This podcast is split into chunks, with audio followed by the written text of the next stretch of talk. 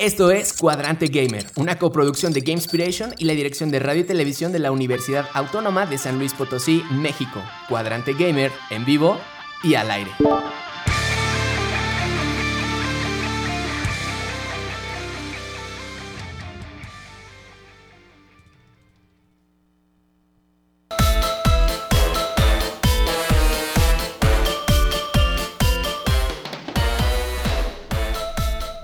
Bienvenidos todos y todas, esperando que se encuentren bien por dos. Desde aquí, buena energía. Les habla Nanis y soy en esta ocasión maestra en diseño y desarrollo de videojuegos. Hoy en su misión número 129, Cuadrante Gamer es Rigo, Ariel, Panja, a- eh, Cuchillo en, en guion, así que hay que agradecerle este guion especial a Cuchillo. Gracias, cuchillo. Gracias, Cuchillo. Gracias, sí. gracias. Y en cabina, lanzándonos al aire, Ricardo Dos Corazones. Bienvenidos chicos. Gracias, Nani. Hola. Siempre Hola, un gustazo hola, estar hola. aquí con ustedes. Ya sé, tenemos voces que vienen de regreso, ¿verdad, Rigo? Claro que sí. Aquí feliz por estar nuevamente en, pues, en este programa. Excelente. No me había tocado estar contigo, Rigo, en un programa. Conózcanse, se van a caer muy bien, yo lo sé. ¿Tiene que? ¿Es Sí, el sí. enojón? ¿Eres el enojón de Twitch? Ay, no digas eso. wow, chismecito. Pero a ver, entre las notas más relevantes de la industria, hoy te vamos a platicar que The Witcher se despidió de alguien, ¿no? ¿De quién será? Bueno, más bien, alguien se despidió de The Witcher. ¿Alguien importante? Alguien importante para Muy. todos. Para todos y nuestro corazoncito. Sé que es el tío de Andrew. Nintendo Direct. Se, hubo un, un evento de Nintendo. Y ahí vamos a hablar de qué se anunció y todo esto. Hoyoverse obtuvo en 2022 más ganancias que PlayStation, que Activision y EA. EA. Pueden creer que esta compañía que, solo tiene dos juegos, eh, que es Gen- Genshin y otro, ganó más, hizo más ganancias que PlayStation, que es una wow. La verdad, el Honkai Star Rail fue bastante popular cuando salió, hizo un boom y a mucha gente le gustó. Pero más en Japón que en el occidente, Sí, ¿no? Sí, Sí. es que esos juegos pagan más allá en Oriente, pero Contener, ori- contener a Oriente feliz. ya, ya tienes dinero para siempre. Ujú. Upsi. También en el tema principal vamos a tener a Crash Bandicoot. Este es un programa muy muy especial y queremos agradecerle a Rafa que nos regaló a este hermosísimo Crash, que ahorita vamos a hacer un, ¿cómo se dice? Un boxing. Un SMR. Un Un unboxing ASMR. para el ASMR para quienes estén en esa cosa. Yo no, pero. Quédense para más de esto. No, me- me duermo. No, tenemos, no sé si tenemos ese público, pero eh, sí, aquí está, tenemos un Crash. Gracias Rafa. Gracias, Rafa. Muchas gracias. Gracias, gracias. Y como cada semana vamos a aprender una nueva palabra gamer, agregaremos dos temas más a la playlist musical y como siempre estaremos atentos para leer todos sus comentarios. Esto es Cuadrante Gamer. Bienvenidos. ¿Dónde nos pueden escuchar, Rigo? Ay. Ya lo hackeé. Nos pueden escuchar en las frecuencias 88.5 FM San Luis Potosí, 91.9 FM Matehuala, teléfono en cabina es 4448 26 13 47 y también pueden escribirnos en vivo desde Twitch en el canal Gamespiration. Muchas gracias, Rigo. Siempre me pasa. eh. Yo me vengo cada vez que le pregunto a, a alguien de... ¿Cómo se dice? ¿Dónde nos pueden escuchar? Es mi venganza, Spanky. No fue totalmente inesperado. Zain siempre me roba la kill cuando me toca decir eso. Yo estoy toda. "Oh, oh, oh", y Zain, toma esto, a ver, y bla, bla, bla. Yo, Sí, es "Ah". que Zayn a mí siempre me la aplicó como 20 veces seguidas. Mm, Pero Zayn. bueno, ¿qué les parece si arrancamos el programa? Así que, Panja, pues ilustrarnos con el concepto gamer de la semana. Existen términos que todo amante de los videojuegos debe conocer. Es momento de aprender una nueva palabra en el glosario gamer. Claro que sí, mi queridísima Nazis. Para el glosario gamer, ahorita tenemos el término de microtransacción. Si microtransacción te suena como a compra pequeñita, no estás equivocada. Y antes de dejarles caer una definición pesada, les adelanto que se trata de soltarle dinero a un juego que ya tienes, y, ya sea para hacerte más poderoso o más hermoso. Este modelo de negocios es muy común sobre todo en juegos de acceso gratuito llamados free to play. Tienen que sacar su dinero de algún lado, ¿no? Eh, un muy buen ejemplo de esto es Fortnite, que aunque un atuendo nuevo no es necesario para que puedas jugar el juego, es difícil resistirse a comprarte uno. Eh, no te vayan a llamar el sin skins, ¿no? Como decíamos en un... Sí. eh, Sí, en LOL, cuando alguien no tiene skin, es como de reporten al sin skin. pobrecillos. Bueno, y espero que no me regañen por esto, pero quiero agregar al glosario el concepto de waifu, ya que me toca hablar de Hoyoverse. Eh, contexto para después. Una waifu es un personaje femenino muy idealizado, típicamente diseñado en anime. No me despidan por esto y pasamos contigo, Rigo. Este, hoy tenemos Henry Cavill se despide. ¿De qué se despide? Se despide de. Espere. Mm. A ver, de conte- que ocupo contexto. Entonces, la microtransacción son pequeños pagos a un juego, ¿verdad? Sí. Sí, exactamente. Un juego que ya tienes que no tienes que volver a comprar, pero eh, por alguna razón necesitas una ventaja, eh, bueno, necesitas entre comillas, eh, una Mm. ventaja sobre los otros jugadores, ya sea útil o cosmética. O sea, que te hace ver chido o que te hace Te da progresar. podercito. Así es. Puede ser pay to win o nada más estético, ¿verdad? Pay to Exactamente. win, No. No afuera los pay to wins. Por ejemplo, en Fortnite se utiliza mucho, sobre todo las que son las colaboraciones, para tener a un personaje externo a lo que es el propio Fortnite y se utiliza mucho para pues que se vea bonito, ¿no? Tu personaje. Sí, yo, yo estoy muy consciente que en el Fortnite hay skins de All Might, de que es de My Hero Academia. Yo sí lo compraría. Si jugara eh, Fortnite, lo compraría 10 veces. Lo gracioso de las skins es que todos tienen la misma estatura. Entonces, All Might, Hulk y as- el Chapulín Colorado tienen la misma estatura en Sí, Fortnite. cierto, cierto, porque, bueno, supongo que algo de tener que ver con la... El hitbox. El hitbox, sí. Claro, Para sí. que no tengas ventajas de, ah, es que Deku está más chaparro, entonces no me vas a tener. sí, de hecho. Pero bueno, puede ser. Y también tuvimos un, un concepto diferente, que es una waifu. Una waifu, lo siento, lo agregué yo, pero me pareció No, muy no, necesario para el contexto. Es muy interesante Sí, porque es- tengo una pregunta. Deriva de la palabra wife, ¿no? Sí, por supuesto, es el inglés, eh, es una japonificación del inglés para esposa. eh, en inglés es wife, pero digamos que alguien con quien un japonés eh, otaku se casaría le diría waifu, porque no pueden pronunciar eh, consonantes sin una eh, vocal que le siga. Sí, hoy en día en el mundo taku ya no se les dice crush, ya se les dice waifu. no es tu crush, es tu waifu. Sí. Y para hombres son josbandos. Ah, yo pensé que All Might era mi waifu. Estaría chistoso. Yo para- tengo hombres de Genshin que son mi waifu porque creo que soy un poquito más asertiva que ellos, pero me gustan. Mm. Sí pasa. Ahorita que entremos al mundo de Genshin, vamos a entender por qué estamos hablando de esto, ¿ok? Así que para pasar a las notas de esta semana, Es momento de descubrir cuáles son los sucesos más relevantes del mundo gamer. Estas son las noticias de la semana. Bien, la de Javi no se había usado. O al menos no la había Expe- escuchado. antes, antes de empezar con las notas, quiero leer un- unos comentarios imperdibles en Twitch. Zain dice, ¿Wi-Fi? Wi-Fi, ay. Ay, Casi, casi me, Zain. me recordó al pi- a un pin que tengo en mi mochila, que es el, el símbolo de Wi-Fi, pero dice waifu. Increíble. Es que está epiquísimo. eh, Suena, yo le voy a decir, a, par- a partir de ahora será Wi-Fi. Es mi Wi-Fi. Es mi Wi-Fi. Es mi Wi-Fi. Suena bien. Pero ahora sí, empezamos, Rico. Ahora sí, antes de, bueno, de, de haberme equivocado ahorita, este, ahora sí, Henry Cavill se despide. ¿De qué se despide? Es de The Witcher. El pasado fin de semana se celebró en Brasil el Tudum de Netflix, un festival promocional en el que centenares de fans de la plataforma de streaming pudieron conocer las novedades sobre varios proyectos que llegarían en un futuro de la mano de estrellas principales. Como no podía ser de otra manera, el elenco de The Witcher hizo una serie, una serie basada, no, hizo acto de presencia para poder presentar un nuevo avance. Respecto a la intervención... Perdón. Aguacate. Me encanta que sí le usaron, sí. Ok, ahora sí. Como no podía ser de otra manera, el elenco de The Witcher hizo acto de presencia. mm, Y... y, y res- ay, Aguacate por dos. Mucho aguacate. No, a ver, básicamente-. Pobrecito de Henry Cavill se quedó sin chamba. Básicamente se salió porque tuvo problemas un poquito con el staff. Porque, este, como que no querían adaptar fielmente a lo que es la novela de The Witcher. Y por eso Henry Cavill se molestó un poco y prefirió salirse para allá para, pues, fue algo que básicamente no le convenció. Mm, yo, yo no he visto la serie y estoy un poco perdido. Entonces estuvo, se fue y regresó porque me acuerdo que llegué a ver al otro actor con la apariencia de Geralt, pero no sé si ya, ya había pasado esa temporada o... ¿Cuántas temporadas tiene él? Según entiendo yo, esta es la tercera, que es la última en la Sí, que va a participar Henry Cavill. Y ya en la cuarta ya lo va a sustituir el- este Ah, otro actor, entonces El Thor. Ya estaban Ujú. spoileando. que es ya. Liam Hemsworth, Sí. básicamente. Sí, el hermano de Thor. El- ah, no. Ah, sí, es el, es el. ¿Cómo se llama en los Juegos del Hambre? No, Liam Hemsworth es Thor, ¿no? No, ¿O es el chiquito? Chris Hemsworth Chris es es Thor. Thor. Ah, ok. Entonces Gale. Gale es el que lo va a Ajá. sustituir. ¿Se parecen físicamente?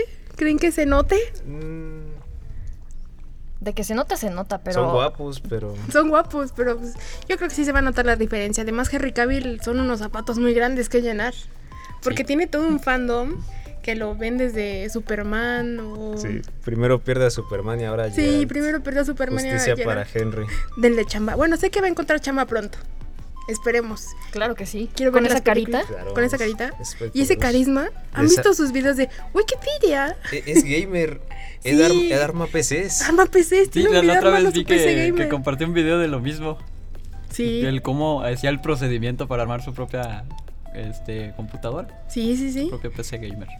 Y no, yo encantada con Henry Cavill. O sea, es, es muy eh, amigable, está guapo, es gamer, arma su propio PC. O sea, tiene todo. Es demasiado bueno para ser real. Yo creo que es un androide.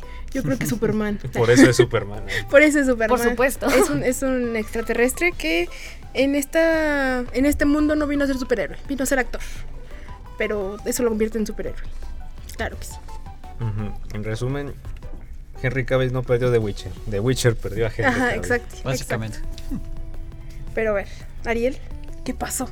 ¿Qué pasó con Nintendo? Bueno, me deja encuentro las notas. Sucede que el pasado miércoles 21 de junio se llevó a cabo un Nintendo Direct de aproximadamente 40 minutos. Y lo que parecía ser una noticia breve, pues se llenó con una que otra gran sorpresa. Primero, pues además de los rutinarios juegos de granjitas y juegos de rol que Nintendo ya nos tiene acostumbrados en cada Direct, sorprendió con unos ports interesantes que fu- fue la llegada de los Batman Arkham, los primeros tres, los primeros dos Pikmin, igualmente también la colección de los primeros Metal Gear que también fue anunciada desde los directos de PlayStation, si no me equivoco. También novedades sobre los DLC de Mario Kart, que incluirían, ya anunciaron a tres personajes nuevos que eran la Floruga, Kamek y Piti Piraña. Piti Además de, piraña. además de unas pistas, una que mostraron que parece un baño, acá a gran escala. También de, de los DLCs nuevos de Mario y Rabbids, del Pokémon Escarlata y Púrpura, que pues ya mostraron el mapa y todo lo que se iba a venir con los nuevos Pokémon, que sí tengo ganas porque ahí está uno de mis favoritos, que es Golurk. Y también anunciaron amigos de Zelda y Ganondorf, de la saga Tears of the Kingdom, se ven muy bien, siempre, esté bueno, siempre está bien tener un amigo. Y un nuevo Detective Pikachu, también un nuevo Just Dance, que es el 2024. ¿Cuándo salió el 2023? Estoy bastante intrigado. No sé, salió uno 2023. Siento que fue muy rápido la llegada del 24. Siempre salen un año, como los FIFAs, ¿no? Sí, como los FIFAs. Sí. un año adelante para que parezca que es un juego del futuro. Y es lo mismo. Sí. También salió un nuevo WarioWare que este sí va a aprovechar al 100 las capacidades de los Joy-Con, no como el anterior en el que solo usaban los botones. Si no este- tenías drift antes, ahora sí vas a tener drift en tus controles con el No, WarioWare. ahora necesitas todo tu cuerpo, no puedes tener espasmos o nada porque tienes que pasar los, mi- los microjuegos con tus manos. Y el plato fuerte, que esto me hizo considerarlo el Mario Direct. Ya que sa- salieron un montón de nuevos lanzamientos de la franquicia de Mario. Primero, el remake del aclamado Super Mario RPG. Sí, me dan ganas. Ese me dan muchas ganas. Canjeen Sí. aplausos, por favor, porque hay mucha gente muy sedienta desde hace mucho tiempo sobre este juego. Sí, no, yo, yo llegué a jugar de chiquito, pero no sabía inglés, entonces nunca Ah, supe sí. pasarlo. Y también estaba perdido eh, por un tiempo en porque solo salió en Estados Unidos y en Japón. Y de hecho este juego es muy interesante porque es como una colaboración entre lo que es Square Enix y Ajá. Nintendo haciendo un juego RPG de Mario que era algo que no se había visto en su tiempo y muy novedoso. Esa es una razón de- por, la- por las cuales fue como perdido o olvidado, porque por Square Enix, de que no quería compartir su historia o, o el juego como tal de los derechos, pues Nintendo no quería mover nada. Yo creo que con el hype que tuvo la película dijeron, bueno, Buen momento, ¿sabes? Buen momento. Sí. También asimismo se anunció un juego protagonizado por la princesa Peach para 2024. Peach no había tenido un juego propio desde el Nintendo DS, de Super Princess Peach. Asimismo un remaster del Luigi's Mansion 2, un juego que salió para el 3DS. Y por último un nuevo Super Mario Bros. en 2D que no se llama New. Ya con ese, sin ese New ya es una, un inicio nuevo para Mario. ok. Que es el Super Mario Bros. Wonder, que ya es un- la fórmula clásica de Mario, que es un plataformero 2D. Pero pregunta sería, ¿dónde sale Mario Elefante? ¿Cómo? ¿Dónde sale Mario Elefante? Al final del tráiler de ese Mario. Es que se ve todo Super Mario bonito. Wonder. Todos estamos emocionados por eh, Mario Elefante, más la comunidad furry que yo. ¡No! Es, es más inevitable que Thanos y lo saben, pero ¿qué sí. mecánicas se imaginan que tenga el Mario Elefante? Yo creo que va a ser como destruir el piso. Ok. Yo por lo que se alcanzó a apreciar en el tráiler era que había mucha fuente, mucha agua al cerca de lo que era Mario Elefante. Entonces yo especulo que de alguna manera con la trompa podríamos agarrar lo que es el agua y Sí, ¿no? podríamos Para como interactuar. un ¿no? De lo Ajá. que, de Rigo lo- basado. de lo que se vio en el trailer, al parecer es como inmune a los enemigos, porque apenas se acercó a un Goomba y lo sacó volando. Ok. Mm. Había, ah, no, esas eran las vacas que decía que no podían subir escaleras ah, no, o bajar. Imagínate que Mario ya pueda, no pueda bajar. De hecho es curioso porque los elefantes no, No pueden saltan, saltar. No cierto. pueden saltar. Mm. Jump, pero es Jumpan. ¿Cómo no va a saltar? Jumpman, no. Se convirtió en aquello que juró destruir. en alguien que no salta. pero va a poder aspersar, ah, ¿cómo usar de aspersor su? O, Es- bueno, quién sabe. Pero se ve bonita, se veía como de mascota de cereal. Sí, se supone que este era. Sí, es cierto. ¿Ve? O sea, se supone que este era el directo para mencionar todo de Pikmin 4 y se convirtió en un Mario Direct. Sí, es que Mario se robó todas las cámaras. Ni modo, Pigments. Son bonitos y tienen plantitas, pero Mario elefantes, Mario God. Mario God. Mario God. Ok, y ahora sí vamos a con la noticia de las waifus. Las waifus, Oyoverse. Bueno, Oyoverse obtuvo en 2022 más ganancia que PlayStation, Activision o que incluso EA. Bueno, Hoyoverse son a día de hoy una de las desarrolladoras de videojuegos más importantes del mercado, si tenemos en cuenta sus increíbles ganancias. Esta compañía china es especialmente conocida por crear Genshin Impact, que es como un Breath of the Wild pero con waifus, y también Honkai Star Rail, que es una colección todavía más descarada de waifus. Según el informe financiero vía Game World Observer, traducido del medio chino Guangming Daily, Hoyoverse obtuvo durante el año pasado un ingreso neto de 2 mil millones de dólares, colocándolos muy por encima del gigante de talla, de gigantes de talla internacional, que para, para, para hacerlo sentir todavía peor, ¿qué les parece si los comparamos? Ubisoft casi alcanza los eh, 1.900 millones, Activision Blizzard 1.500, Take Two y PlayStation ambos se quedaron a la mitad de Hoyoverse con 1.000 millones y Electronic Arts con 800. Aunque esta fue una importante victoria para Hoyoverse, todavía le queda un largo camino para alcanzar a los titanes chinos más enojados como Tencent y NetEase. Estas compañías todavía ganan al menos 5 veces más que Hoyoverse, pero hay que tomar en cuenta que ambos rivales se benefician de otros tipos de mercado aparte de la producción de videojuegos. Es casi como, como comparar la ganancia de Netflix con Disney. Disney, bueno, Netflix solo tiene Netflix y Disney tiene sus parques, su mercancía, eh, pues sí, Disney Plus, pero tiene mucho de donde respaldarse y eh, Hoyoverse solo se tiene a sí mismo, ¿no? Solo tiene un par de waifus que trepan montes. Y muchos. Muchos montes. Muchos. Y sea, recolectan flores. Ya descubrí el secreto. El negocio está en las waifus. Sí, ya podemos hacer nuestro propio juego de waifus. Y Pero la es- verdad, no solo son las waifus, digo, yo jugué el juego de Honkai Star Rail en, en su debut y la verdad es que sí está bastante interesante. ¿Es de cartas o...? Es, es un juego RPG. Que, ¿En qué se basa este? Que es por turnos. Entonces Mm. tú por turno Oh, te vas, por ejemplo, con, con cada uno de los personajes y puedes ir atacando. Y ahí te va poniendo una barrita sobre si ya es tu turno o no. Y puedes ir accediendo a ya sea un ataque básico o una habilidad en concreto. Ok. Me interesa. Juégalo, Ariel. Seguramente. Eh, y luego son gachas. Eh, creo que de ahí es donde sacan todo su dinero. Sí, básicamente de Y ya los me gachas. perdiste con eso. Nada, no es cierto. Es que para quien no sepa que es un gacha, eh, son como. Topan las maquinitas donde me- le metes una moneda y te sale un premio. Pues eso es un gacha técnicamente. Un huevito Kinder es Un un, huevito Kinder es gacha, gacha. simplificado. Sí, sí, sí. Y lo, cómo lo aplican estos juegos es que ponen como banners o tiendas.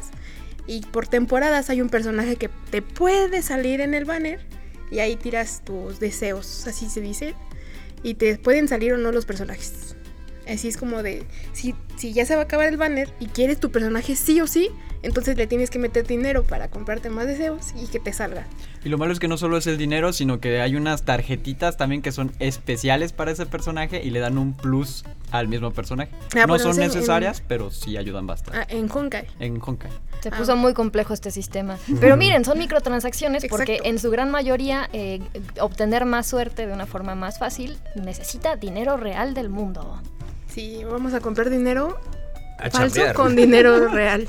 Básicamente. Básicamente es comprar dinero falso con dinero real. Pero miren cómo les ha resultado. Sí, o sea, Es verdad. casi 4 millones de dólares en ganancias a comparación de y PlayStation, que es que se me vuela la mente que tenga tantas más tantas más ganancias que que PlayStation. Ponte las pilas, PlayStation. Ponte las pilas, ¿Qué está por pasando? Sí, ya me asustaste. O sea, ya te están dejando atrás. Está bien que haya competencia para que así se animen a hacer unos eh, productos mejores, ¿no? Sí, sí, sí. En eso tienes un buen punto. Ay. Pero a ver, ya, le- ya tuvimos las notas de esta semana. ¿Qué les parece si pasamos al tema principal? Tenemos por ahí una capsulita. En 1996, un colorido marsupial tomó la industria de los videojuegos por sorpresa, asombrando a todos con su mundo detallado, su sencilla jugabilidad y su carismática personalidad. Es por esto que en el programa de esta semana vamos a adentrarnos en el colorido y emocionante mundo de Crash Bandicoot. Analizaremos su impacto en la industria de los videojuegos, exploraremos sus mejores títulos y descubriremos por qué sigue siendo un favorito entre los jugadores de todas las generaciones. Así que agárrate a girar porque vamos a comenzar.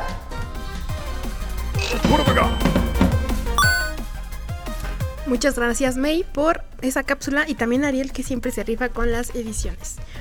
A ver, yo sé que a lo mejor a muchos no nos tocó, a lo mejor a otros sí, pero todos hemos jugado algún Crash, ¿verdad? Yo Sí, a mí- sí, aquí por ley tenemos que hacerlo. ¿Tú? A mí me tocó bastante Crash, sí. Eh, te- digamos que es tu main, bueno, de tus favoritos. Conozco bastante. Casi, casi he jugado todos los juegos que han salido de él. Wow, eres fan. Eso sí es fan. Eso sí eres fan. Este Yo, es un verdadero fan. En, en mi caso particular, solo llegué a jugar un Crash en el PSP de mi hermano. Y yo, la verdad, debo admitir que sí lo confundí con Sonic. Pero dije, achis, ¿por qué es, por qué es, por qué es naranja? Sonic no era azul. Pero es que se parecen demasiado. Además de estéticamente, que sé que no es un erizo, pero mira, aquí tenemos un Crash enfrente. En su pelito que de moicano parecen las espinas de, de Sonic, ¿sí o no? Oye, Nanis, ahorita que mencionabas que se solía confundir a Sonic con Crash, ¿sabías que los propios desarrolladores de Bandicoot le llamaban a su propio juego el juego del trasero de Sonic? Porque eh, es una mascota parecida, pero a la vez de espaldas todo el tiempo. Entonces, um, ¿cómo le decían? Eh, Sonic as Game. Sí, es que, ah, dato curioso, el juego de Crash era como un 2D... mm, querían hacer un tipo de plataforma, pero en 3D. Ujú. Entonces la cámara lo enfocaba desde atrás, entonces siempre estaba Crash de espaldas. Cámara en tercera persona. Ajá. Y siempre lo enfocaba de espaldas, entonces se veía su espalda, su traserito y sus piecitos ahí caminando. Entonces por eso le decían el trasero de, de Sonic. Pero a ver, vamos a ver cómo empezó esta, Este esta historia. personaje. Sí, este personaje. Crash Bandicoot es una serie de videojuegos plataformeros en 3D. Aunque el diseño de niveles es técnicamente 2D, es lo que estamos diciendo, que era como un juego de plataformas, pero en 3D. Donde controlamos a Crash Bandicoot, un parame- paramelido, que es un marsupial con una tropa larguísima. Pero qué bueno que le pusieron Bandicoot. Oh, qué bueno que lo hicieron personas que hablan inglés. Sí, para el, el- ¿para el qué? Para medida, ¿eh? Paramélido. Paramélido. Imagínate Crash el paramélido. Suena horrible. Me gusta más Bandicoot. No soy fan. Viva Bandicoot. Sí, Bandicoot es, eh, es, es como paramélido, pero en inglés. Y además se- suena como a bandido. Yo se la compro. Bandicoot me gusta más. Yo pensaba que era bandido, de niña juraba que era bandido. Sí, es que suena yo Crash Bandicoot, suena como Crash el bandido. Ya El me bandido hace Crash. sentido porque Naughty Dog, eh, marsupial, bandido, ¿no? Sí, sí, sí. Como que siguen la semántica. Sí. Y una de las mecánicas preferidas de, de Crash era girar. Igual que Sonic, pero él giraba vertical. O sea, en vez de ir rodando, él como que se agarraba a dar vueltecitas. Uno en vez de ser rueda, el otro era un tornado. Ajá, sí, el vez de Crash ser- no avanza eh, como mecánica incluida en su giro, nada más es como si tú avanzas, está bien, puedes rodar, eh, más bien puedes hacer brrr y es un arma, ¿no? Con eso atacas. Sí, sí, sí. Sí, y este giro es muy parecido al que hace el personaje, por ejemplo, de los Looney Tunes, el demonio Ah, de sí, Tasmania. el de Tasmania. de Tasmania. Muy, muy similar. De hecho, creo que se inspiró un poco de Se ahí. inspiraron muchísimo en Looney Tunes y en eh, caricaturas de la época. Pero cuando, Sí. les regre- cuando regresemos del corte les vamos a decir por qué. por qué se parecía tanto a los Looney Tunes. Pero, ¿dónde los pueden escuchar?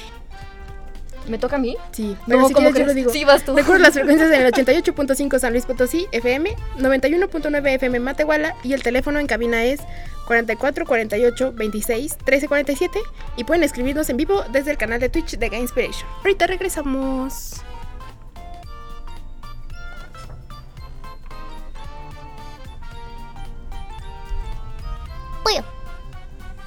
Este, ¿No hay nadie?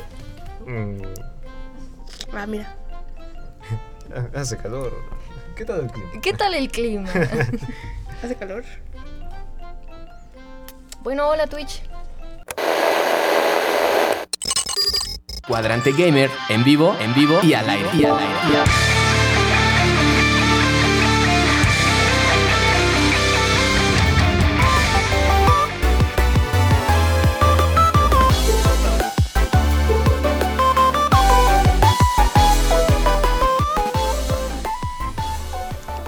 Y estamos de regreso a su programa favorito. Sí, señor. A ver, vamos a hacer una pequeña recapitula- recapitulación de lo que hablamos el bloque anterior.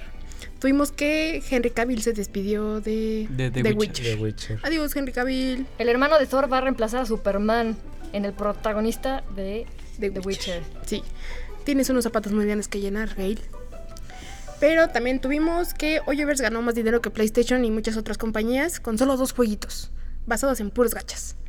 Y también tuvimos que el Nintendo Direct, que fue el Mario Direct. Qué buena onda, ¿eh? Nos sorprendió positivamente ese Direct, ¿no? Tenía mucho Sí. que... Pensábamos que Nintendo no iba a presentar Sí. casi nada este y no año. sé por qué alguien dijo de del Hollow Knight. Ah, Ay, Sí, no, o sea, ¿por qué iba a, ignóralo. sa- por Sí, qué iba a ¿qué? salir en el Nintendo? ¿Es una banda, Silkson? ¿Silkson? Suena como una ¿Qué es canción. eso? Y también de Palabras Gamer tuvimos microtransacciones, que es como mini compras para un juego que usualmente es gratis, que puedes comprar los skins o mejoras. Algunas afectan en tu jugabilidad, otras no, otras solo son visuales. Y también tuvimos de waifu, que es una forma japonesa de decir esposa. Bonos para los Patreons porque los amo. Sí, sí, sí. Y también empezamos a hablar sobre Crash, que es este marsupial naranjita, acá medio locochón. No, basta, Ariel, por favor. Es que lo Es un furro. ¿Y no, qué? basta, por favor. Embrace de furro. No, ya. Muy bien, sigamos. Sí. De- solo digamos que es un marsupial que da vueltas y destruye cajas. Y continuemos con esto. Marsupial antropomórfico me suena... a- Nada, sigamos, nanis. Sí, por favor, sigamos. Así que, Panja, ¿cómo, ¿cómo empieza todo este tema de Crash? ¿Dónde comenzó todo? Hmm, Déjame sacar mi voz eh, ostentosa que no pude en el glosario gamer porque se me olvidó.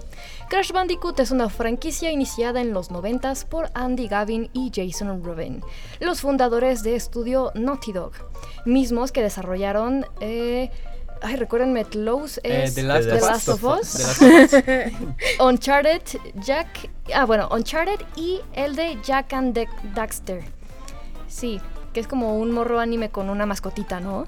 Ah, uno que Sí, parecía sí. Super Saiyajin. que traía como una zarigüeya, ¿no? No sé qué era exactamente. Sí, como un crash, un crash chibi. Ajá. Bueno, entonces firmaron un contrato con Universal Interactive, estos de Naughty Dog, para desarrollar un juego plataformero en la novedosa tercera dimensión, con una mascota que se le pudiera hacer competencia a Mario y Sonic. Tomaron inspiración justo en estos rivales, eh, también en Donkey Kong y también en caricaturas como Looney Tunes y Pinky Cerebro, ¿no? Eh, nuestro, sí, pues nuestro marsupial naranja favorito solo se llamó Crash porque crasheaba o rompía cajas. Mismas cajas que los creadores tuvieron que poner al final del desarrollo porque los niveles eran un tanto fáciles y vacíos, según los testers. Pero antes de que Crash fuera Crash, pas- pasó por una serie de nombres como Willy, Wes, Wuzzles y Wheezy. Y antes de que fuera Bandicoot iba a ser un Wombat, que pues todos estos son nombres marsupiales en... Pausa. A mí Ajá. me encantan los wombats porque parece que siempre están sonriendo. Yo pensaba que era un Pokémon. Oh, Ese es Wobat. Ah, Wombat, ok, Sí. vale. No, un wombat es como un, un osito chiquito, como una ardilla gordita, Ok, con una naricita de bola y siempre están así como felices como de... "Mm". pues le queda bien a este. Sí, pero es que este tiene la- los wombat tienen como la nariz chata Ok. y el palamelido, que es este, eh, tiene como un hocico más largo. Muy bien, pues tenían que escoger una u otra. Sí. Está bien, los dos quedaban, los dos quedaban. Sí, están bonitos. Arriba los marsupiales. Finalmente, Crash Bandicoot fue lanzado para PlayStation en septiembre de 1996. Tuvo excelentes críticas y fue un hitazo comercial, pues logró vender casi 7 millones de copias a nivel mundial. Oigan, ¿y es cierto que a Universal no le gustaba el nombre de Crash Bandicoot? ¿Alguien sabe por qué? No sé. Mm, No, la verdad es que no. No, di- no dijeron por qué, pero decían, no, no quiero ponerle así, pero Dog dijo, "Ey, ya, ponle así, o no te lo doy. Es mi personaje. Es mi personaje, yo lo hice. Y es que Universal, en esta historia de Crash, vamos a decir que es el malo. Porque sí hizo cosas ahí medio turbias. ¿Quién Universal? Universal. Cuenta chisme, nanis. Chismecito, chismecito. Y es que para eh, fines eh, educativos para ustedes, antes del programa me vi 107 datos de Crash Bandicoot. y uno de esos decía que Universal no puso los logos de Naughty Dog, de la desarrolladora, porque quería quedarse con todo el crédito de, de Crash. Uf. Y Vaya. esto pasó en una E3. O sea, todo. Cuando estaban presentando Crash, nadie puso el logo de Naughty Dog. Pero, ¿cómo se vengaron Naughty?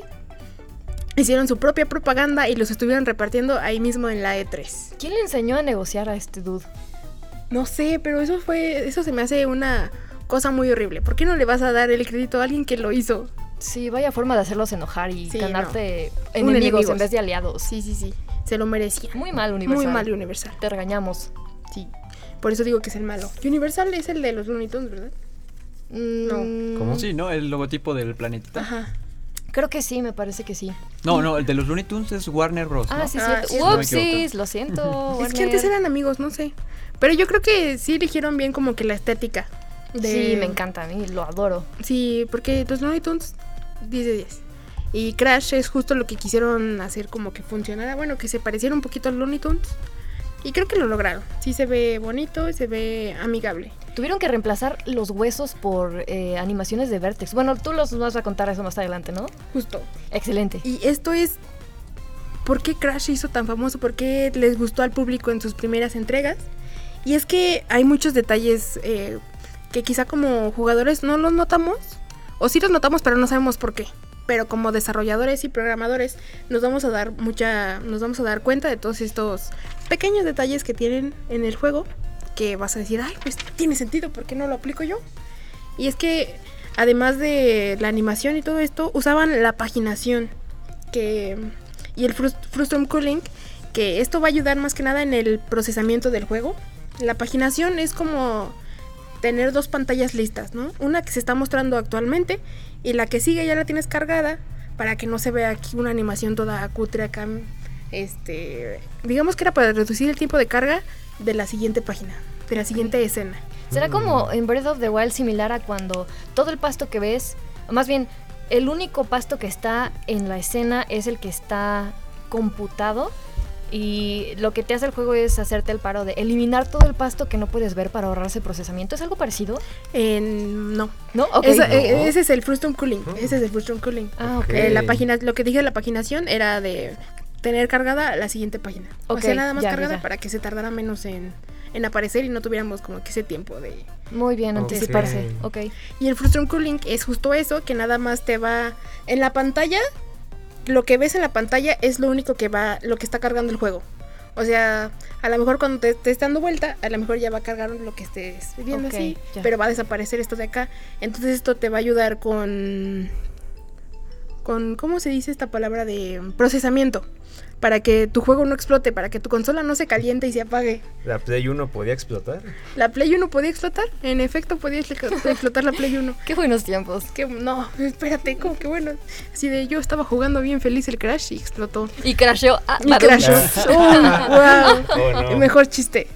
Pero sí, justo este tipo de cositas que a lo mejor nosotros no notamos hacían que la experiencia de juego fuera pues muy muy Fluida. limpia, muy fluida, exacto, esa es la palabra. O sea, tú no notabas si el juego el juego no se iba a ir lento, de repente no se te iban a bajar los FPS por nada del mundo porque el juego estaba bien optimizado y también tenían como un Vertex Animation, que este es diferente a mm, a la animación como que normal. Si bien, si nos fijamos en el Crash, tiene carita, ¿no? Y cuando te estaba persiguiendo una piedra, hacía caras.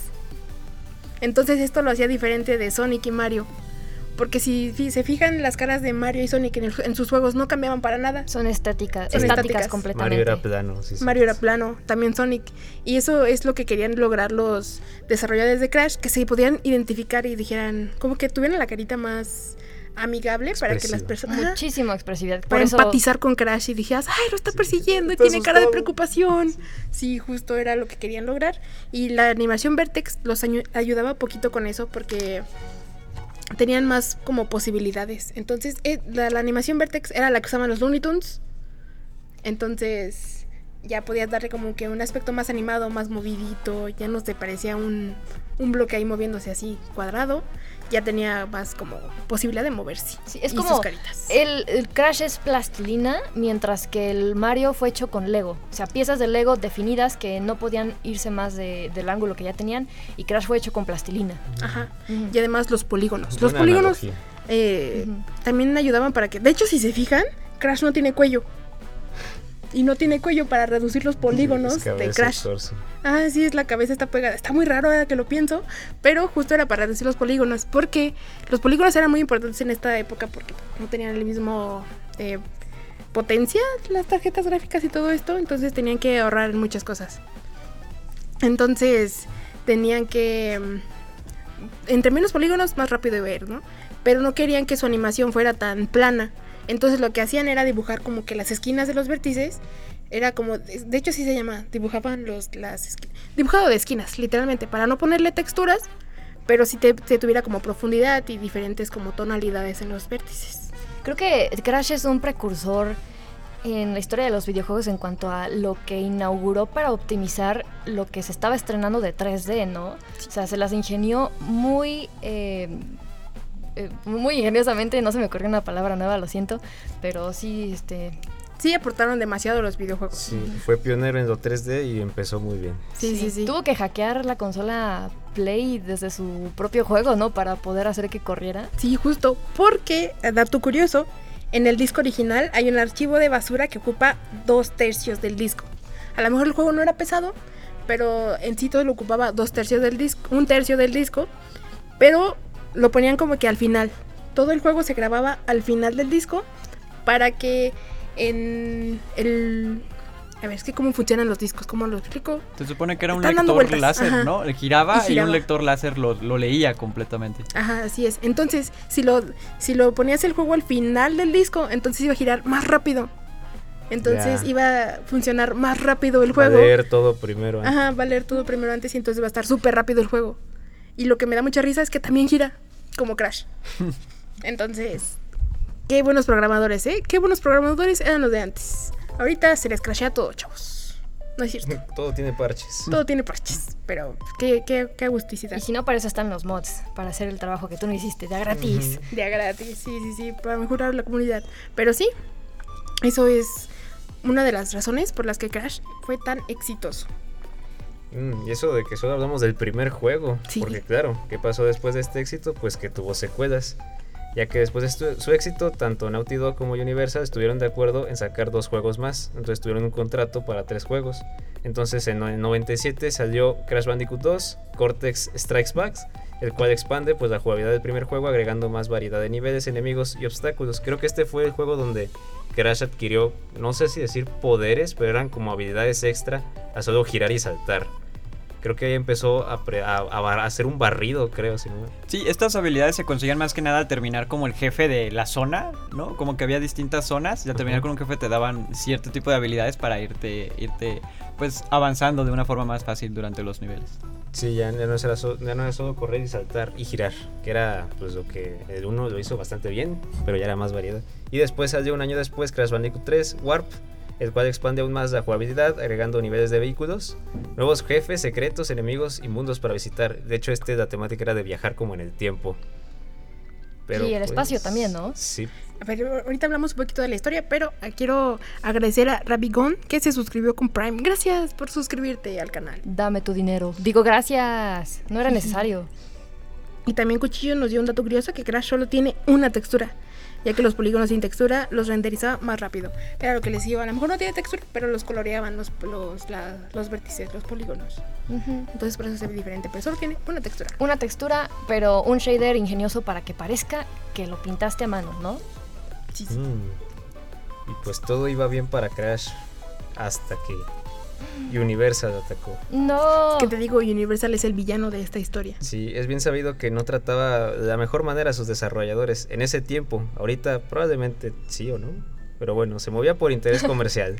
Presionaba mucho a Naughty Dog con fechas muy estrictas y condiciones laborales muy precarias, además de pagar solo una fracción de las ganancias generadas por las ventas. Y por eso después de Crash 3, Naughty Dog pues se negó ya a renovar un contrato con Universal. Ya no tenían ganas de hacer más juegos por este trato.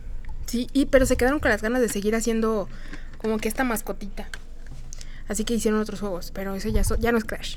Pero es que Universal, ¿por qué? ¿Por qué le estaba yendo tan bien? Solo lo hubiese- los hubieras tratado un poquito mejor. Es que sin un villano el plot no se mueve.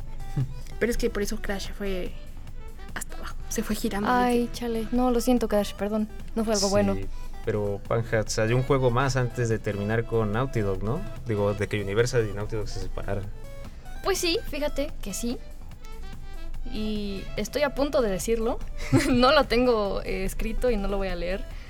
Ah, sin embargo, después de mostrar un prototipo de un juego de carreras en el que estaban... No, perdón, mi, mi, mi monitor sí. Sin embargo, después de mostrar un prototipo de un juego de carreras en el que estaban trabajando a los ejecutivos de Sony, eh, estos sugirieron que lo hicieran sobre Crash Bandicoot. Naughty Dog accedió bajo la condición de que Sony consiguiera los derechos de Crash de Universal para poder desarrollar el juego con libertad. De este acuerdo nació Crash Team Racing, eh, el último juego de Crash desarrollado por Naughty Dog. El último. De carreras. Es de carreras, de hecho, estaba, era muy querido. Que Es muy competía bueno. en popularidad con Mario Kart. Sí, es que según yo vi en el video superpoderoso de los 100 datos, 107 datos, eh, que los desarrolladores Naughty Dog quiso hacerlo de carreras porque querían hacer un juego de carreras en Estados Unidos. Porque Ah, creo que el único que había era de Nintendo, ¿no? Entonces querían hacer un juego de carreras como que le diera la competencia, pero que tuviera el toque de Estados Unidos. No sé, la verdad nunca lo he jugado. El- Está bueno. Yo, yo no, ese no. Pero Yo, Ariel, luego- ¿lo has yo sí lo he jugado? está bastante bueno. Tiene una mecánica que se diferencia mucho de lo que son los Mario, los Mario Kart, El que es el derrape, cargado. ¿no? El turbo cargado y lo podías ir manteniendo y dependía mucho de tu habilidad. Como que el derrape, literalmente. Da- como dabas un derrape Furiosos. y cargabas un, un turbo. Y podías mantener ese turbo presionando constantemente el botón y así podías ir toda la carrera El con, turbo. con un turbo. Tenías Wow. como que más control de tu Sí. coche que en Mario Kart, Sí. muchísimo más. Sí, es que Era de Mario mucha Kart- maña ese juego. Sí, sí, sí. Sí me dan ganas, ¿eh? Además con los personajes. eh, hay personajes bien chistosos. ¿Puedes jugar con la máscara? Eh, no. No, Ah. la máscara era más que nada como un power up, como la estrellita en Mario Bros. Ah. Básicamente igual. La máscara es el Waruga. Así el- es. ¿Sí? Bruga. Brujo. Yo la verdad pensé que era el villano, ¿eh? Hay una máscara que sí es villano y hay otra que es buena. Sí, es el hermano malvado. Wow. Sí, creo que era Aku Aku y Uka Uka, ¿no? Guau, es que, ¿por qué le ponen nombres muy- así? No me voy a acordar. y se ven iguales. Porque en el caso que yo jugué, justo creo que, no sé cuál de las dos máscaras, secuestró a alguien. Y lo tenías que ir a buscar. Am, pudo haber sido en el Mm. 2 o en el War. Creo que es el Crash Titans, ¿no? Crash, No sé, lo jugué Sí, como sí, tenía como Clash 10 of- años. Crash of the Titans sí pasaba creo eso. que era ese. Sí, al principio, literalmente empezabas y secuestraron a tu hermana o yo qué sé. Titans, ¿qué? O a ¿Dices, tu- ¿Dices que hay más juegos de Crash después de Naughty Dog? Sí, después de Naughty Dog, este, lo que son los juegos de Crash, bueno, como Universal tenía la IP y no quería desaprovecharlo, lo fue prestando a muchas, muchísimas y distintas empresas. Una de ellas es este Eurocom Software, que sacó un jueguito que se parecía mucho a los de PlayStation, que era Crash Bash. Es un juego party, que la verdad sí estaba bastante entretenido, que es un juego party, es un juego estos como tipo Mario Party, en los que te vas este, peleando con tus compañeros en- Minijuegos, en, ¿no? minijuegos, ¿no? Y estaban pues bastante graciosos con la esencia de Crash. Me acuerdo que uno tenía un oso polar, todos estaban montados en un oso polar y se aventaban entre ellos. Entonces a veces era, pues el objetivo era tirarse de una plataforma y a veces era tanta la fuerza con la que te aventabas que pasabas de largo y te caías. Por tú solo. Ok, no me imagino cómo vas a estar en un pozo polar. Que Carritos chocones con osos polares. Ok, Suena mucho peta. más extremo que el Mario Party. Sí, no, en Mario Party te subes una taza. y Radical. Sí, Sí, mucho tiempo. Es que me encanta que Nintendo es muy family friendly, pero en Crash se atreven un poquito más. Quizá no nada un family friendly, sino más como. Más, más alocado, ¿no? Sí, más a lo que son Tunes, ¿no? Ajá, más lo que dirías, ¿qué hago arriba de un oso polar? Y después de esto, este fue Universal fue comprado por Vivendi y Vivendi y se adaptó a lo que es Vivendi Universal Games. Y eh, durante el- lo que es el mandato de esta empresa salió el Crash de War of Cortex, que era como un Crash 4, pero no era oficial. Se copiaba mucho de lo que era Crash 3, copiaba demasiado, eh, sabía igual y de hecho por eso críticas negativas porque era repetir la misma fórmula otra vez. Después de eso sacaron lo que es Crash to Insanity, que, que era como un mundo abierto de Crash. Mi No favorito. seguía, no seguía una linealidad. Y estaba, pues esto, mantenía un poco la esencia porque sí estaba muy alocado y tenía una historia un poquito extraña. Como que se experimentó mucho qué se podía llegar a hacer con Crash. Lamentablemente este juego está lleno de errores. Porque creo que en su desarrollo sí, sí, sí perdieron mucho tiempo y al final le entregaron lo que le salió. Me estás diciendo que está crasheado. básicamente. Wow. ¿Estuvo a cargo Universal de ese juego? Este, sí, Vivendi Universal Games, que era como se llamaba en ese tiempo. Ok, con Pero ya se, se separaron un poquito de Universal, ¿no? Ya como que dieron más libertad a su propia. Bueno, es, era como su el sector de Universal de videojuegos. Ok. Se divorciaron, pero comparten la custodia de los hijos o algo así, ¿no? Sí, sí, sí. Ah, Sí. Ya después de este que es Crash to Insanity salió el Crash Nitro Kart, que era como el Crash Team Racing, pero que pues sí, era más o menos la misma fórmula, ya actualizada a tiempos más modernos y seguía siendo un poco de lo mismo, bastante divertido también. Después de ese sa- salió otro juego de carreras, que es que es Tag Team Racing, que la novedad y lo que sí estaba un poquito extraño es que te podías como fusionar con otro coche que estaba ahí mismo. Como que tú agarrabas y secuestrabas y tomabas el mando de alguien que estaba por ahí y mientras uno se dedicaba a disparar, el otro se dedicaba a manejar. Entonces era más como, co- como de, de pelearse, ¿no? Con Oh, los demás. Sí, Sí, está- estaba muy, muy, muy alocado. Como tu Insanity que tienes que pelearte el cristal y pasarlo con tu rival, pero con coches, ¿no? O sea, te odias, pero tienes que cooperar en ese momento. Sí, el Twinsanity se caracterizó por poder usar otros personajes diferentes, ¿no? Sí. Creo que podíamos utilizar a Cortex y a un nuevo A debut. Coco. Eh, no, Coco en este caso no, sino era la sobrina de Cortex, que era. Nina, ¿no? Que era un personaje nuevo que tenía como manos de, de metal y podía escalar. Era bastante peculiar su gameplay. Todo el mundo de Crash está igual de loco que Es él. que sí, yo creo que las me máscaras cuesta eran. explicarlo. A ver, una máscara era buena, ¿no? Pero era como la reencarnación de un humano o algo así bien raro, ¿no? Era la Sí, son de reencarnaciones. Ujú. Como Sí. ser sticky acá. Sí, exacto. Y eso se me, me voló la mente porque yo- obviamente cuando era niña yo no me, no me fijaba tanto en la historia. Eh, Solo quería destruir cajas y recolectar frutitas. Suena a mí. Sí. Excelente. Ya después de lo que es el, el Team Racing salió el Boom Bang, que eso era un juego como de DS, de muy genérico, porque en ese tiempo se volvieron a poner de moda los Mario Party, por lo que es la Wii, entonces sí, sí, sí, lo sacaron nada más por aprovechar el boom de lo que es el, el- el Mario Party de ese tiempo. Y ya después nos vamos a lo que es un lavado de cara completo, que es Crash of the Titans. Ahí vimos que cambiaron los diseños de sobremanera. Ya me acordé cuál.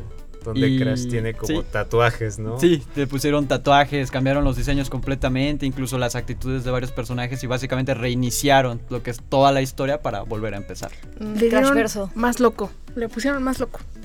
Y ya después salió lo que es su secuela, Mindover Mutant, que es más de lo mismo. Estos juegos eh, se alejaban mucho de la fórmula de original de Crash y podías controlar a titanes con la máscara, precisamente se le daba un uso. Y podías agarrarte a pelear con titanes y poseerlos, por así decirlo, y tenían cada uno una habilidad única. No los jugué demasiado, pero sí, sí, sí los vi. Ya no eran tanto de plataforma, sino como de pelear, ¿no? Sí, ya, ya se perdió un poquito y agarraba un estilo más como hack and slash. Sí. Mm, Ok. Empezaron a hacer casi de todo con Crash, ¿no? Sí. Como con Sonic, ya no como sabían que ver qué pegaba y a ver de qué se que agarraba. estaba de moda y vaya. ¿Todavía está vivo? ¿Su de Crash? Sí. Han hecho remakes para. Switch. Se, se viene un juego que también es como un Mario Party, ¿no? Cra- ¿Ah, sí? De Crash. Ah, sí, no es tanto Mario Party, es como más un Battle Royale en, en equipo, ¿no? Como, sí, como, sí. como que es un equipo y otro y se tienen que pelear eh, haciendo distintos objetivos. eh, Un Halo de. Crash. No, no sé cómo llamarlo, pero es como, como sí, este, es- de este lado hay un equipo y hay otro y tienes que realizar varios objetivos para ir obteniendo como puntos. Un League Ok. of Legends. Espérenme, ya me, me bugué, me crasheé. Y después de lo que es este Minover Mutant, Activision en 2008 ac- a- adquirió lo que es Vivendi Games y de ahí abandonaron completamente a Crash, no supimos de él en años. En años no supimos de él y lo poco Cayó. que vimos es en 2016 en una E3 que se anunció que se incluiría en lo que es en una entrega de Skylanders. Este Skylanders era más como un juego de, mm, bueno, lo podría comparar con Amigos, que tenías que tener las figuritas para poder ponerlas en un aparatito y con ese aparatito ya podías jugar con ellos. Mi hermano gastaba todos sus domingos en Skylanders. Mm. Saludos, Oliver. Un Skylander de Crash. Creo que es lo más cercano a un amiibo ya que nunca entró a Smash Bros. Ah, sí, había un dinosaurio, ¿no? ¿Spyro? No, no, ese Spyro es de su es, propio juego. Es un dragón y es su propio juego. Que Sí. curiosamente se llevaban muy bien entre las desarrolladoras y siempre se hacían unos guiños los unos a los Ay, otros. qué bonito, eso se, se aprecia. De hecho, también había demostraciones. O sea, había- ponían la demostración de Spyro en un juego de Crash Bandicoot 3, por ejemplo. Mm. Y así, sus- y así con en- viceversa. Creo recordar que en el último juego de carreras de Crash metieron a Spyro como DDC. O sea que podemos ver a Spyro manejar un carro. Y también, este, ya tiempo después, en una E3 se anunció lo que es la Ensign Trilogy, que es una remasterización de estas tres primeras entregas que hizo Naughty Dog. Muy buena. Muy buena. Y seguimos con otra remasterización, pero que ya era el juego de carreras, que juntaba lo que, lo que veíamos de todos los personajes que salieron a lo largo de estos tres juegos de carreras que mencionamos anteriormente y los juntaba en un super juego de carreras muy, muy, muy interesante. Y ya finalmente en el 2022, después de 22 años de Crash 3, por fin y de mano de Toy for Bobs, sacaron Crash 4 It's About Time. Wow. Ese es, no, no, dato curioso, descanoniza todo lo que salió después y solo cuenta los primeros tres. O sea, es secuela directa de los primeros tres originales. Ok, entonces sí tenemos mucho mundo de Crash. Creo que en total son unos 20 juegos. Así que hay mucho para qué jugar y que está bonito. Sí me gustó. Es un gran personaje y súper bonito. Sí, lo amo. Sí, sí, sí. Te Ya nos amamos, vamos a despedir, ¿no? Sí. A ver, Ariel, ¿qué nos dice la comunidad? Desde saludos, felicitaciones, hasta eventos importantes. Cualquier mensaje es bienvenido en los avisos a la comunidad. Hola, soy Rigo. no, queremos agradecer muchísimo a Santino que este episodio especial fue totalmente para ti. Porque recibim- recibimos tu dibujo y tu insistencia con Bindrev. Este episodio es para ti, totalmente dedicado a ti, Santino TQM. Y también queremos saludar a Bindrev que está malito. Se lastimó su pie porque Está no herido. está herido. Sí, mejórate pronto y que te consientan en casa. Sí, sí, sí. Acaricia a tus gatos. Dan poderes de sanación. Confirmado. Y también un saludo para todos los que estuvieron en el chat, a Cuchillo, a Nanestar Pro, a Zen Power y a Uturo Cast y a todos los- y a Red Ugu. También estuvieron ahí en el chat. Todos queremos mucho. Y ahora la recomendación de la semana. ¿No has jugado nada recientemente? No te preocupes, Cuadrante Gamer te garantiza horas de diversión con la recomendación de la semana. Pues hablando de igual de personajes locos, yo voy a recomendar Pizza Tower. Este juego es indie, en el que trata de un hombre llamado Pepino Spaghetti que tiene que subir una torre a toda velocidad para salvar, evitar que destruyan su pizzería. Este está chido porque es una combinación entre Sonic y, y los Wario Land. Sí, ok. Porque tienes que correr a gran velocidad, pero destruir todo a tu paso. Ok, Es me muy gusta. divertido. Muy loco. Y a ver, ¿y la música, Anja? ¿Con quién nos vamos a despedir? Nos despedimos con la canción principal del tercer juego de Crash Bandicoot, Warped, pero épicamente orquestada por Marcus Hedges, un compositor que ha hecho de todo tipo de música para cine y televisión, pero su mero mole han sido los videojuegos. Encuéntralo en Spotify como Marcus Hedges Trend Orchestra. Excelente, gracias Panja y también excelente emisión, ya que además de hablar de Crash Bandicoot, nos enteramos de que Henry Cavill perdió a The Witcher o The Witcher perdió a Henry Cavill, no lo sé. También estuvimos viendo de Nintendo Direct y Hoyoverse es millonario, tiene mucho dinero. Y así que los vamos a dejar con Crash Bandicoot Warped Time de Marcus Edge Trend Orchestra. Tema ya disponible en la playlist de Game Inspiration Music en Spotify. Recuerden suscribirse a la versión audio podcast de este programa, revisar nuestros paneles de Twitch y seguirnos en TikTok, Instagram y aterrizar en nuestro Discord. Todos, en todos lados somos Game Inspiration. Se despide Nani Zamora. Esto fue Cuadrante Gamer. Que el valor, el poder y la sabiduría sean la fuerza que los acompañe. Y bueno, acá. Por acá. Adiós. Adiós.